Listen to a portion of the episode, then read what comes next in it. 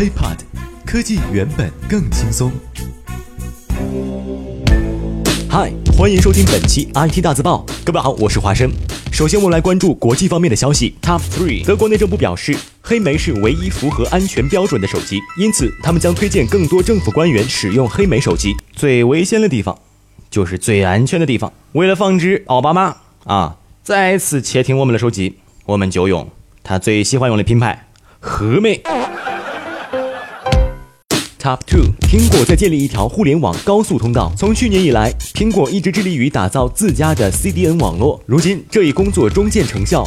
该国已经在美国、欧洲等地区启动了这一网络系统，并开始支持内容下载。苹果打造的自家 CDN 网络容量远超过其要求，这使得该公司在未来发布新软件时更得心应手。而在新的 CDN 系统下，用户进行软件升级时，下载速度将会明显提升。Top one，用户抱怨 Surface Pro 3发热严重和风扇噪音。大。从微软官方社区了解到，近段时间不停有用户抱怨自己购买的 Surface Pro 3，其中最明显的便是机身过热的问题。尤其当玩游戏或者运行一些要求比较高的应用时，有用户双手抱着平板相当不舒服，最终不得不将其退给微软商店换货。对此，Hiphop 诸多员工表示：“退给我吧。”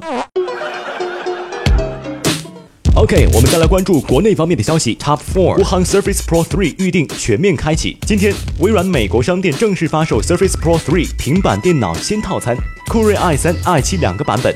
而在国内，国行 Surface Pro 3预定也全面启动。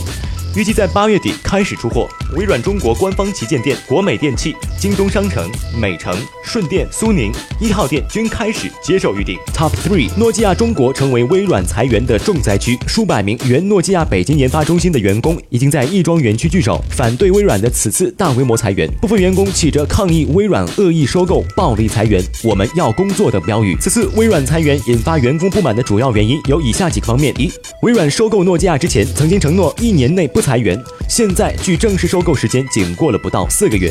二，中国台湾员工与中国大陆员工的补偿方式并不一致。三。此次裁员是两周之前开始通知，但直到七月三十一号晚间才公布具体补偿方案，并立即宣布裁员。四，在之前诺基亚裁员中，除补偿一定现金外，还有各种培训或者支持员工创业计划。而此次微软裁员补偿与之前诺基亚时期差别较大。Top two，一加智能手表曝光，犹如 Moto 三六零附体。从设计草稿上可以看出，One Watch 将会采用一块 OLED 屏幕，上面会覆盖蓝宝石玻璃，电池的形状被设计成弧形，放置在皮革材质的表。带内支持无线充电，而至于 One Watch 会采用何种操作系统还不明确，但很可能是 Android Wear Top One。国内首趟电商快递专列发出，顺丰十五节，京东一节。首趟京沪快递专列由十六节车厢构成，每节可载万余单快递，其中顺丰快递占了十五节，京东商城占一节。列车的时速可以达到一百二十公里每小时。而在申通方面，除了包揽京广专列之外，还将同步开通北京铁路直达珠三角的京珠急件服务，意味着从北京寄出的快递将会在二十一小时内抵达珠三角。IT 大字报不报你怎知道？我们下期再见。轻松爽口，让肌肤再无头屑烦恼。